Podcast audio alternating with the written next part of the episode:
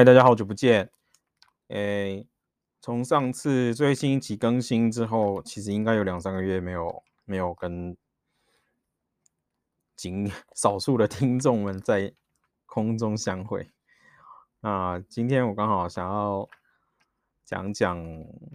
借由啊一本书，还有两部电影来讲讲啊，我很喜欢的日本的都市，呃，京都。然后会讨论到一些我所知道的关于也许日文的、英文的呃城市的文化的东西。对，那主要今天会围绕呃一本是可能大家都比较熟悉的呃诺贝尔文学奖得主呃川端康成写的以京都为背景的一本非常有名的小说，叫《古都》。那还有另外一部是日本 NHK 日本放送协会啊、应该是几年前，四五年前嘛，五六年前，大概二零一五年那一段时间左右啊，制、作了一系列，我记得大概有十几集左右，它的电视剧叫做《京都人の》。ひそかな楽しみ，然后当然还有一另外一部啊、呃、电影啊、呃、也叫《古都》，但它的剧情就是可以等下再跟大家介绍。对，那就是用这一本书，还有两一部电影，还有一个电视剧来跟大家聊一聊我从这一些里面感受到的日本文化。 还有啊、所谓日本，我觉得最有代表性的文化城市京都。那首先，当然就是先讲一下《古都》这本小说。那我其实我觉得我的这本川端康成写的小说呢，他其实他本身并不是京都人，他是大阪人。那我所知道的是，他先写完这篇小说之后，有请啊、京都的京都的人，然后将里面内容改写成啊、京都的方言 Kodoben。对，那京都嘛，大家都知道，日本各个地方有非常多的方言，就是虽然说他们都讲的是日文，但是啊、主要是一些细微的呃。讲法会不一样，那当然音调也不一样，所以就算京都或是大阪两个离这么近的关西的城市，他们讲的关大阪啊、关西腔也是有差别。那京都腔，因为我之前在京都语言学校的话，其实老师不会跟你讲京都京都 Kyoto Ben，他就是会跟你讲标准语 Hyoujin go。不过在外面的话，有时候你还是会常常会听到讲大京都方言的日本人。那所以，在看这本，但我并不是那么的会会呃京都 Kyoto Band，所以我在看这本书的时候，其实会有时候，当然一方面是日文的程度也有关系，然后再来就是啊、呃，我并没有那么了解 Kyoto Band，所以在看的时候会常常会卡住。那这本书其实它的开头就是从春天开始讲。然后结尾呢是冬天，在这一本小说里面呢，有点类似像，嗯，不同场景啊、不同跟京都有关的产业或是传统文化有相关联的一段片段里面呢，去讲述这个小说的主角啊、中文叫千。应该念千重吗？还是千重子？应该是念千重子，就接口跟他的呃没有一起长大的双胞胎，应该是妹妹，叫苗子奈口。对，然后他的故事就是环绕在呃以这个千重子，他的他是啊、因为我们知道。传统日本传统文化的其中一个很具代表就是和服。那在京都，其实有最著名的就是西正织，所以其实，在传在京都，其实到现在还是非常多传统的所谓的通押，就是啊、和服的批发商，然后当然也有和服的制作布料制作的呃职人，还有当然还有那个西正，最里面会常常出有出现的就是西正织这样的一种传统的呃，算是日本的一种编织工艺。那当然还有其他，就更不用讲了。就是在京都这样千年古都里面，本来就会有非常非常多这种职人。那这个千重子，他是一个京都的一个和服的批发商的，算是继承人。那呃，我可能大家我不晓得大家知不知道，就是日本的这种传传统，习现也是啦，就是所谓大家族，他们就是会把还是有。把家族事业传给啊家中的继承人，通常都是男性的长子嘛。然后在这个故事里面，就是他，但是也有所谓的女性的接接掌门人，就是传人。那在这里面，故事就是千重子，他就是这个算是啊、接班人吧。我也啊，对，那不过呢，他那个故事里面呢，他是有跟。没有记错的话，他是有一个先生。那那个好像我有点不确定那个剧情了，戏小说的内容。对，那总之呢，呃，就是在日本这样子传统会社或者是一般的传统的这种啊、家族企业里面，就是会有这样的一代接一代。所以日本有非常多这种传统的公司啊、公司可能传了几十代，然后上百年。那他就是有这样一个故事，然后呢，从千重子在夏春天开始的啊、他的生活，然后包含他有提到他面对于嗯。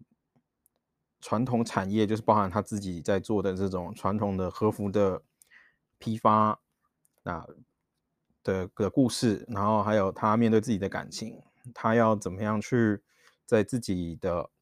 家族企业的继承跟他自己的情感，还有啊、在跟传统这个京都，尤其是呃就是市中心啊、上中下京区这里面的这些，还有包含西镇。的这些呃制造和服用啊、布料的这些传统厂商之间，呃，他的面对呃这些东西的他的一些处境跟困扰，然后我觉得他很厉害的就是直接讲结论吧。我我我觉得这本小说真的是我会觉得。你必须要会日文，然后愿意花时间看，其实你会得到很多很特别的感受。因为首先我自己觉得日文的表达方式本身就，它不是以说话者呃为中心去描述这个世界，它有非常多没有主语的句子，所以你可以看到它有非常多。单纯描述景象，描述现况，描述周遭的东西，然后这个其实，当你有日文的基础你在看的时候，你就会很不自觉的会在脑海里面浮起那个画面。那尤其是如果你有在京都生活过，有去过它里面讲那些场景，你就会觉得啊，这个好特别。然后啊，原来他讲的是这个东西。我觉得这个是嗯第一件事情，就是我觉得那他有讲到非常多，比方说啊，kimono no machi，就是讲啊和服的、街道，就也不能讲街道啦。那它里面有提到很多，就主要也是以这个千重子他的生活展开，然后他在他其实也是被抱来的。呃，小孩他并不应该不是他啊父母亲生的。那他相对他的妹妹就是苗子，就是应该是就是他，我有点忘记了啦，不好意思。那他就是呃留在京都的北山啊、就是北山就是在京都的北北在更北边，因为京都就是它就是一个像一个盆地，所以它四面基本上都是山。那最北边的地方就是很多山的那个地方，有一区叫北山，然后苗子就是在那边啊，专、门啊、呃、负责呃那个要怎么形容呢？就是种杉木的，算是啊农家。对，那我自己亲身去过那个地方，就是那个地方，日本尤其是在我。不确定其他地方是不是这样。那京都他们在种，因为日本就是他们会种这种杉木，然后来当建建材。那他们呃如何让这个木头长得很漂亮，然后呃不用再做过多的整枝修剪的方式，就是他们会在树木长的时候一边长，他们会一边用人工爬上去那个树，然后把。多余的枝干，把它删掉、砍掉，然后它就越长越高，越长越高。所以到时候那个木头就会整枝都是很干干净净一整条，然后这上面只剩上面一点点的树叶。然后里面故事里面的苗子就是在做从事这个工作，就是他们就是要负责啊爬上去，然后把树枝那些东西就多余东西修剪掉，所以。如果你有去继续去现场看的话，现在那边还是有像这样子的木头，就是长得非常高、非常漂亮，然后它的几乎整根都光秃秃的。那这就是它，我觉得那也是一个传统的产业。然后就是用这样的两个明明是同样的人，但是他们的成长背景还有啊、生活还有可能价值观都相当的不同，然后就在。嗯，其中有一段就是他们每讲到夏天，我刚刚提到这本书就是在讲其实一种从春天开始，冬天结束，然后再讲京都的四季，然后从这四季里面就可以从他对季节的描写，还有里面的人物的啊、行动，还有对话，你可以很 很容易的感受到那个京都的气氛。那它里面就提到夏天最有名的就是夏天的那个。京都的祇园祭，祇园祭，对，然后奇缘记的话，它里面就印象很深刻的一一个场景，就是这个苗子跟千重子他们两个人并那时候并没有认识啊，但是他们就来到那呃，就是奇缘祭的时候呢，他们在四条。京都四条通的，就是最热闹的那条街上，啊、有一个叫做御旅所的地方，它有点像是每年奇缘祭的时候，它就会变成有点像是临时停神轿的一个地方。那那具体的，呃，怎么介绍它，有点我有点记不来。但是就是，总之就是每年奇缘祭的时候，那个地方就会被拿来当做这个神鱼，这个神就是有点像神教这样的东西。停放的地方就有点表示啊、神明在那边驻留，然后很多人就会去那边啊、祈求、祈愿啊、参拜，然后但是只有祈愿祭那一个月是那样，其他的时间那个地方都是会被拿用来当贩卖纪念品场所，所以每年只要一到祇园祭，那个地方就会变成像、呃、这个停神轿这个一个场地，然后就会。会不会会很多人去参拜啊什么的，然后这个小说里面就是有讲到这一个，然后他们就很无意间在在啊御旅所这个前地前方就是碰面，然后小说里面写这段其实是蛮感人的啦，就是他就写到啊，哦、我看一下，对。啊他就有写到，就是说，好，呃，对，他就写到苗子在这个御旅所前面啊、七次啊七、七度啊、呃、祈求神明，然后可以碰到他的姐妹，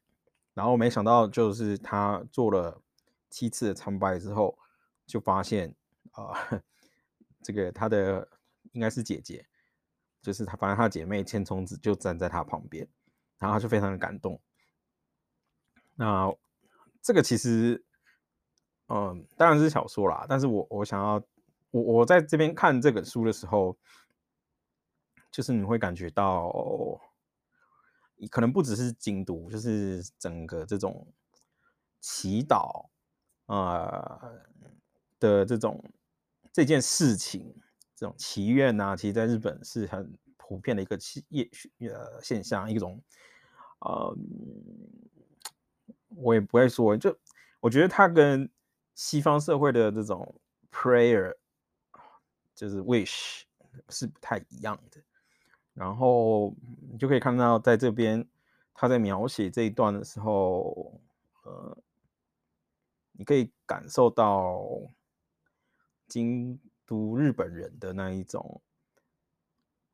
在日常生活中啊、呃，有点，我觉得有点像是，因为京都寺庙很多，神社很多，其实它就是有一个以呃传统日本文化的这种信仰，然后跟生活当中的传统结合在一起的一种感觉。那当然，他也有描写到就是《奇缘记》嘛，所以你就会觉得说啊，如果你有去过《奇缘记》，然后你再看到这边，你就会觉得哇，就是。所有的场景好像就在你眼前。那如果没有去看过奇去过奇缘记，但是你看到这边的话，你应该会想要再去奇缘记才对。就是你会想要看看到里面在讲什么。然后那时候我在看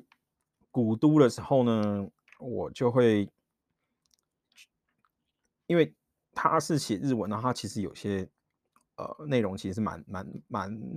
超过我的日文能力，所以我后来有去找英文版的。古都来看啊，英文版的名字就是叫 The Old Capital。然后我其实觉得蛮有趣的，就是你在看英文版的时候，你就还是会像我刚刚讲到，你会感受到有一些内容其实是没有办法完全用用用用用英文去表现的。然后我有时候看到有些地方，我就会觉得说奇怪，我觉得日文根本就不是这个意思，但是英文翻成那样子的时候。我就会觉得有一点差距，But anyway，我觉得，但但不影响啦。我我觉得，总之，它是一部很好的小说。对，我觉得是一个很可以静静的了解这个日本文化，那包含京都，尤其是京都。然后，这就我刚刚有提到。啊，有一部电影叫《古都》，那个《古都》不是以前的旧作，是我记得应该是前几年啊、拍的，就是有点类似以小说《古都》为版呃的内容为本，然后有点在讲是近现代的，就是千重子跟苗子他们分别结婚之后生下的女儿，在京都这个在现代，然后在京都里面怎样去嗯。找到自己，然后在新的，它有点就是有点像是改编版，但只是说里面的双胞胎的千重子跟苗子的故事一样，就是在延续。所以像里面这个电影里面千重子的女儿，就是她也因为从小就是在这种和服批发商里面长大，所以就会。呃，家族里面就会认识很多其他的相关产业的公司的人啊。那你知道日本的呃这种开销公司在做生意的时候，他们非常重视啊、关系，所以就你就会看到，他就里面就会讲到说啊，那个什么啊、哪一家和服制作的公司决定要收起来了啊，然后。当然还有就是，比方说这个千重子他的女儿大学毕业要进怎样的，他他怎么选择自己人生的道路，然后还有包括苗子的女儿，苗子的女儿在里面设定是一个就是很会画画的天才少女，然后她到法法国巴黎去留学，然后她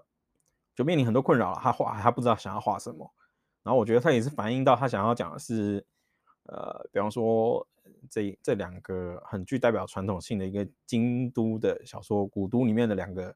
啊、主角，他们的小孩在现代这个社就是现代。的京都这个社会里面，他们要怎么样去面对自己的人生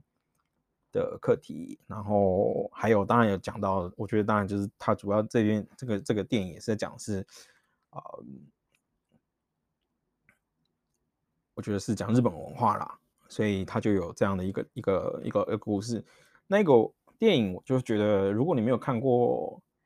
小说，就是《古都》这本小说的话，就乐趣会少很多，你就会有点。不太知道为什么他人物会这样设定，但是如果你知道的话，我是觉得还蛮推荐的。而且重点就是里面的主角都很漂亮，然后穿和服就会觉得啊，真的是超级美的。然后，结果回到我最一开始想要跟大家讲的，就是 NHK 制作那部电视剧。那个电视剧其实我觉得它多多少少有点以古都这样的一种背景去讲。那他讲的其实是那个。他不是讲的是和服的批发商，不是跟千松子一样。他讲的是京都有非常的多的和果子，就是以前因为呃天皇住在京都嘛，然后京都最有名的就是那个和果子，然后这些果子就是做和果子的这种店铺老铺，其实行一些非常多。然后有一些老铺他们是专门制作，就是。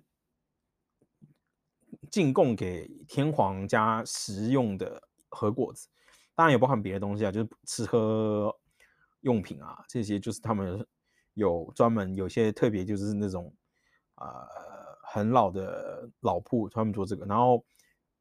这刚刚讲到这个电视剧呃《Kyoto Gin no Hisokana Tanoshimi》，这个中文如果要翻成要翻成中文的话，呃。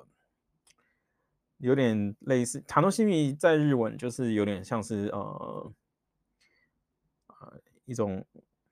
期待享乐，然后比方说我很期待某个东西，期待看到什么东西，期待某件事物去做或者去体验的时候，就就可以讲它是就是塔诺西米。那也可以想说它是一种呃借由某个东西呃得到乐趣，所以它这个片名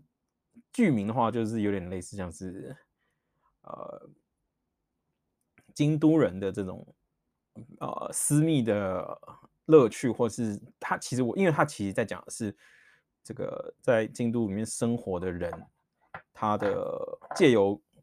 剧情的展开，然后去介绍京都人生活的各种样貌，然后所以他的主角其实是有两个线在跑，一个就是。呃，记得他好像叫团十郎，就是日本有一个呃混血的演员，就是他是所谓的 half，就是虽然他有外国脸孔，但是他其实是日本人。然后他就是演一个英国的教授，在他里面没有明讲啊，但是他就是在讲的就是同志社大学，呃，京都的同志社大学的教授。然后另外一个就是我刚刚提到，就是和果子的这种老铺，他其实是以京都的呃一个老铺叫表屋吉。的对这间店为为舞台，讲的里面的就是呃老板娘，也不是老板娘啊，就是老板娘。对了，老板娘就是就是呃年轻一代的女性的继承人，对，叫欧卡米。对，然后它里面很有趣的事情就是这个女主就是这个女主角是长盘贵子演的，然后它里面的名字就叫做米亚狗。但是它里面的，因为日文里面同样的音可以有不同的汉字，所以它在里面，米米亚口其实是 如果单纯就是这个字的呃和字的，应该讲去训读的念法的话，其实它讲它的汉字就是京都的都，对，就是如果是米亚口单纯这个发音的话，但是它也可以把它写成其他的不同的单字，就是所以在里面。啊、这个女主角是长盘贵子演的这个角色叫做米亚狗，但是这个 Miyako 在里面，它是用汉字写的，叫做三八子，就是米是三，然后呀就是呀呀就是八，然后口是子，所以它里面叫做三八子。但是它其实就是京都的京的意思啊，京京都的都的意思，就是米亚口其实就是在日文里面，其实也也可以直接指称它是就是京都的意思。所以我觉得就是在这个人身上，他有点类似像在剧里面化身成一个。啊、拟人化、人像化的一个一个京都的一个代表人人物，然后当然他就很像，我觉得他多多少少有从《京古都》这本小说里面的这种写法去讲啊、京都的四季，然后还有这个和果子，它这个店他的一些问题，当然就是讲到一些京都的人跟人的待人接物的一些特点啊。然后各种产业，然后都有琢磨到，我觉得这个很有趣啦。就是，然后其实真的有好几篇，有好几个，它它有点像单元剧，但是它的主题，呃，脉络是一贯。然后就也有讲到那个 Miyako 他的感情啊，就是这个老铺，他要他如果要继承这个老铺，他可能就没有办法按照自己随心所欲喜欢的人，或者是啊、在一起。这样，然后还有讲到另外一个，就是用我刚刚提到那个同志社大学的教授的角度，用一个外国人的角度去看京都人的生活，然后还有就在剧情里面介绍非常多日京都的，特别是京都的啊、季节变换的时候的一些特别的习俗，或者是一些特别有名的地方，比方说京都的咖啡店很多，比方说京都的水很棒。所以呃，他就然后今他就有其中就像有一篇，他就讲到是啊、呃，我记得没有记错是呃，就是那种茶道大师的小孩，但是他非常喜欢咖啡，然后所以他就跑去开了咖啡店，然后那这个爸爸当然就很难过，他当然希望小孩子继承衣钵，然后他他就里面就写到说，讲到说这个。儿子他就会去京都的水很好，所以就是有一个，我记得他讲的是一个一个京都的一个高中的旁边有一个类似就是那个水龙头，然后那个水据说就是非常那个，就是那个地方有个泉水，然后那个泉水水质非常好，所以你里面剧中演到这个儿子他要去接这个水，然后来煮咖啡，然后还有提到像京都其实啊京都。非常多大学，就是我不知道大家知道，京都非常多大学，就是非常多大学生，所以其实有点像是校园都市，然后就会有日本各地，当然也包含外国人嘛的年轻人到京都去念书，但是可能念完之后就会到别的地方回家乡或者去其他地方就业，所以就是你也有讲到哦，其中有两个就类似，我有点忘记，应该是大学生啦，就是两个女生的就是友友情，有一个。大学他毕业之后，他是外地人，他就留在留在京都这样。然后具体具体细节我有点忘了，但是我觉得他这个剧情就是他会从非常多的面向啊，比方说京都的季节、京都的习俗、京都的产业、京都的文化、京都人的待人接物，然后当然还有包含建筑，还有他有提到一些很多宗教的东西，然后。我觉得他就是把所有的东西都拍得非常美，然后你就会，我觉得他就是会有点让我在看的时候就联想到古都的内容，就是他们的每一个片段都，呃，就是感觉你就是这个剧照都可以拿来当明信片，剧照啊，那种很很美，然后里面的，我觉得也可以从他们对话方式、思考方式去了解日本文化啦。然后讲到这个，就是觉得让我非常觉得很，唉，比较困难的事，我我很难去理解。对，不过时间到了，就今天先这样，下次再聊别的，就这样了，拜拜。